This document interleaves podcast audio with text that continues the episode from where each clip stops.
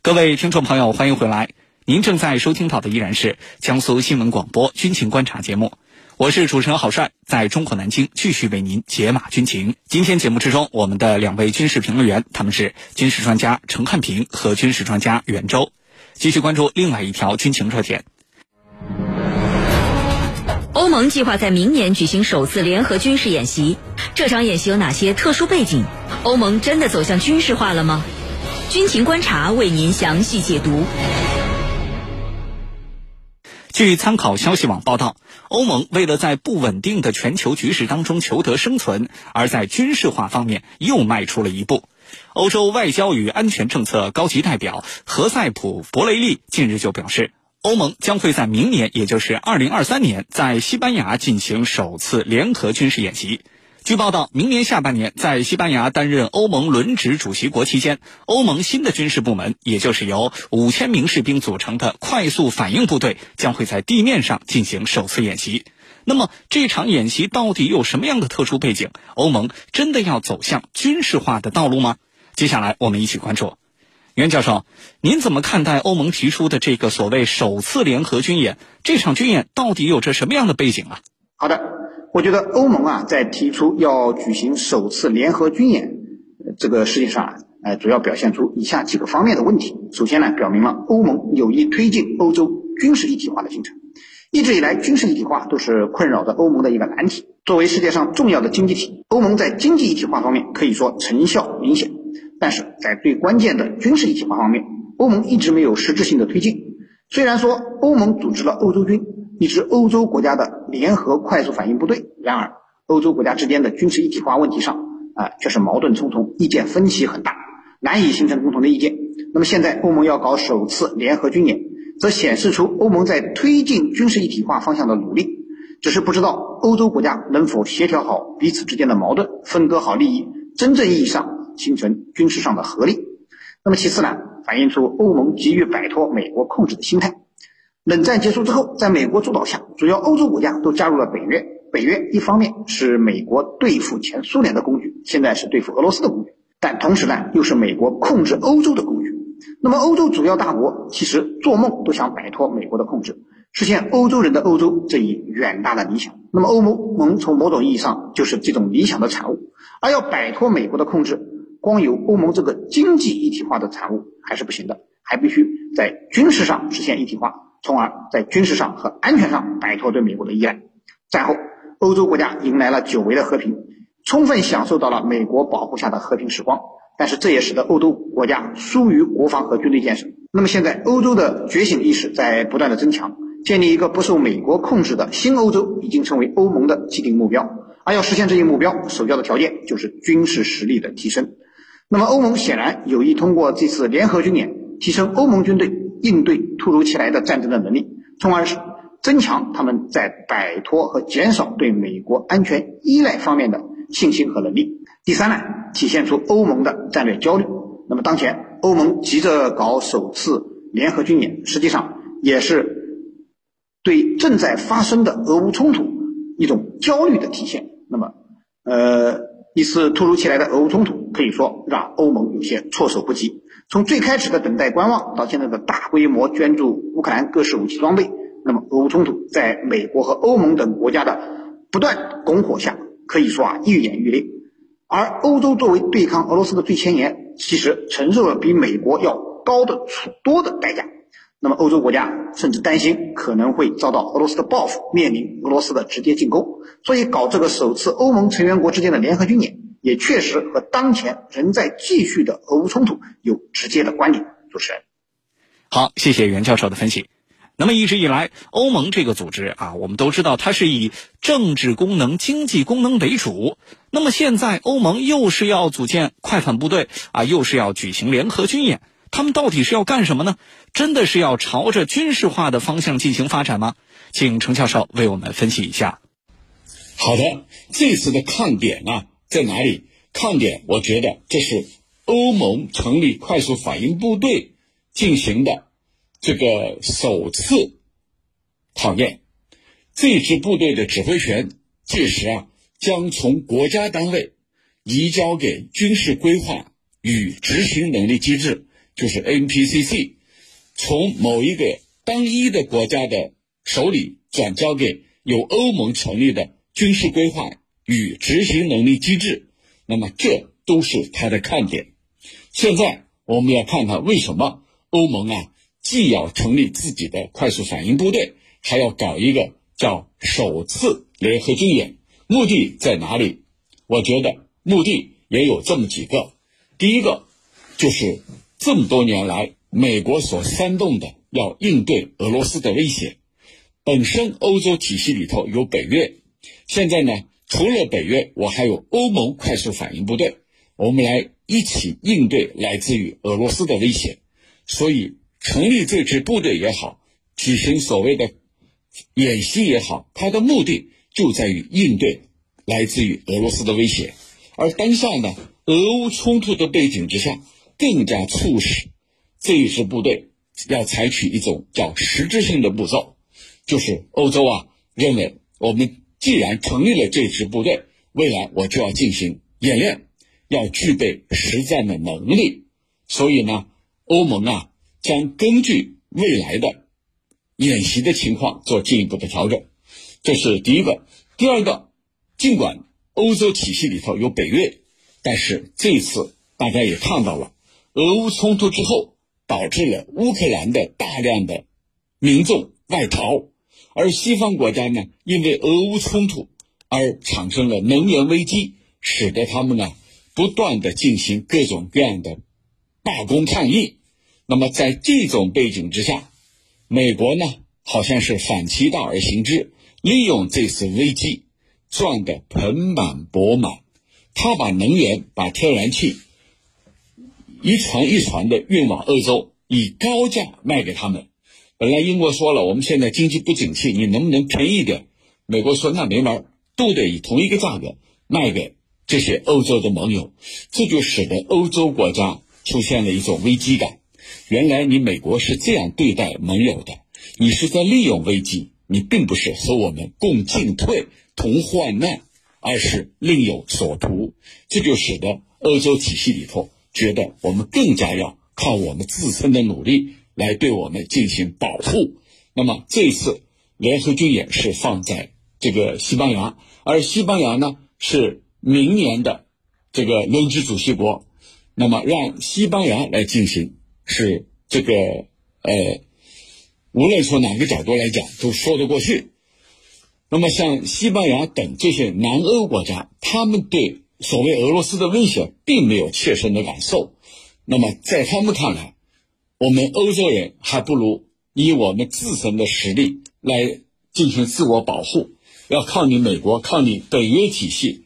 恐怕真的靠不住，所以西班牙从中所起到的作用和角色应该是决定性的，因为刚好明年他是轮值主席，这次演习就在西班牙进行，那么这就是各方啊顺理成章的事情。主持人，好，谢谢程教授的分析。欧盟计划在明年举行首次联合军事演习，这场演习有哪些特殊背景？欧盟真的走向军事化了吗？军情观察正在解读。虽然现在欧盟正式提出了啊，又要建快反部队，又要搞联合军演，但是问题还有很多呀。谁来出钱呢？谁来出人呢？谁来出武器装备呢？这些问题呀，都还是未知数。那么对此，袁教授您怎么看呢？哪个国家可能会站出来牵这个头呢？好的，所谓事情好办，钱难出。欧盟要组建快速反应部队，举行联合军演，其实并不难，难就难在这个过程中要产生巨额的费用，谁来出，还有如何分担这个问题上。我们都知道，要组建快速反应部队，就需要成套的武器装备、服装等军需物资，组织联合军演更是日耗斗金的事情。欧盟现在组建快速反应部队，举办联合军演，最棘手的问题就是如何花钱，以及这些钱由谁来提供的问题。在接下来的几个月里，欧盟的二十七个成员国可能会就要将这一问题啊进行充分的讨论，那么不断的讨价还价。目前来看呢，担任欧盟轮值主席国的西班牙已经承诺会承担部分资金，其他的资金则由参加此次联合军演的欧盟国家来分担。不过到目前为止，欧盟并没有表态支持西班牙的这一融资计划。也就是说啊，组建欧盟快速反应部队，举行首次欧盟成员国之间的联合军演，相关资金的事宜协调工作至今没有结果。那么，之所以会形成这样的局面，主要的原因还是欧洲国家间的不团结，各自打着各自的小算盘，都只愿意享受欧盟军事一体化为其提供的安全保障，却不愿意为欧洲军事一体化进程贡献自己的一份力量。那么，这里既有国家经济实力不一的问题，同时还有利益分配不均的问题。比如那些欧洲的小国，特别是东欧和中南欧的国家，其加入北约和欧盟本身。就是想借机获得援助，享受集体安全机制和经济一体化带来的发展机遇，使自己变成欧洲的一个啊富裕的国家。而作为小国，实际上欧盟的军事一体化对他们而言并没有多少实惠，只不过之前是受美国控制，现在变成了其他的欧洲大国而已。所以这些小国对于军事一体化并不积极，那么更不愿意为这件事出钱了。那么欧盟最终。能否建立起一支快速反应部队，成功的举行首次的联合军演，可能在资金方面还是取决于欧洲大国的这个鼎力相助了。那么一方面大国是有实力的，另一方面大国也有利益。你像西班牙这次作为轮值主席国，就理所当然的要主持联合军演，承担一部分的费用。当然，这会被西班牙视为增强其军事影响力的一次大好机会。另外，我认为欧洲主要国家，像德国和法国。也会不甘寂寞，积极参与其中。毕竟，他们仍然是欧盟有影响力的大国。为了巩固自己在欧盟中的地位，担负起欧洲自主化的这种历史重任，法国和德国当然会积极的去对欧洲军事一体化的进程，那么呃起到一个促进作用。那么，投资是必然的事情。主持人，好，谢谢袁教授的分析。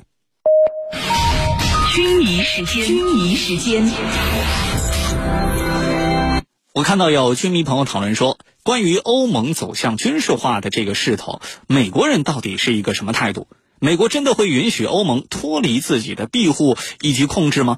对于这个问题，程教授您怎么看？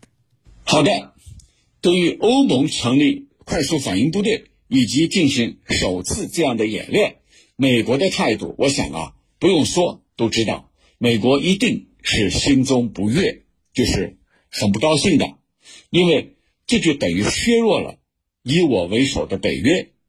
那么此前呢，在特朗普时期，我印象很深的是，特朗普曾经说过一句话。当时法国独立日、法国国庆，邀请特朗普去捧场，特朗普去了。但是，一听说对方要成立欧洲军，特朗普很恼火，当即在机场就甩下一句话：“这不是侮辱人吗？”啊，这是他说的。为什么他会说这不是侮辱人吗？我来给你捧场，你在我背后捅刀子，你要另成立所谓的欧洲军，你啥意思啊？特朗普尽管没有任何从政的经验，但是这一点他还是拎得清的。也就是说，你欧洲自己要玩你自己的防卫，要以欧洲军来。和我北约部队分庭抗礼。所谓的北约部队，实际上就是以美国。为主的、为核心的，那么在北约里头，或者在欧盟体系里头，有老欧洲和新欧洲之分。所谓老欧洲，就是那些有自己的主张、不太愿意听美国话的那些国家，法国、德国，还有南欧的这个西班牙这些国家。那么新欧洲呢，就是对美国唯命是从的，像波兰、波罗的海那几个国家，对美国唯命是是从的。这些国家，那么对美国来说，欧洲真正可怕的就是那些老欧洲。你们要另立门户，你们要另起炉灶，把我呀边缘化，把我呀这个进一步排斥在外。那么美国无论如何是不乐意的。那美国该怎么做呢？美国的做法，第一个是通过在这些国家的代言人，你像德国，是吧？德国联合政府里头。就有美国的代言人，像那个女的那个外这个外交部的，处处替美国说话，通过这些代言人去施加压力，去搅黄这个所谓的欧洲军啊，所谓的这个欧洲快速反应部队，让他们去出面去搅黄这些计划，这是美国可以做到的。而这些代言人对美国呀言听计从，非常的卖力。那么。第二个呢，就是美国会离间老欧洲和新欧洲之间的矛盾。刚才我们都分析了，谁是老欧洲，谁是新欧洲，他们之间有固有的矛盾，也有一些新的矛盾。那么这些矛盾，美国会加以利用来进行克走和遏制，因为在欧盟体系里头，有一个国家不同意，其他国家很难做出决定。那么第三个，美国会利用这个欧盟这个和北约这里头复杂的关系。尤其是经济上的问题来进行这个搅和，来把它搅黄，因为很多人会说，你看我们有北约，现在又要另起炉灶弄一个欧洲快速反应部队、欧洲军出来，又要花一笔钱，这不是劳命伤财吗？这不是多此一举吗？那欧洲国家的民众一定会有这样的看法，那美国会充分利用这样的看法，利用他把控的话语体系。来放大这样的分歧，那么对美国来说，这些它都会滴水不漏的去运作，去一点点去推进，最终让欧洲反应部队和欧洲军啊流于形式，这是美国要达到的最终的目的。主持人，好，谢谢程教授的分析。的确，在欧盟整个的武器储备都几乎耗尽的情况下，欧盟的第一场所谓联合军事演习能够顺利进行吗？目前来看呀，这是需要打上一个大大的问号的。另外，一直试图掌控欧洲、把欧洲当做自己附庸的美国，真的会允许欧洲人拥有自己的欧洲军吗？这或许也是欧洲领导人需要面对的问题。以上呢，就是本期军情观察为您关注到的主要内容。我是主持人郝帅，代表节目编辑卫青、赵晨，感谢您的锁定收听。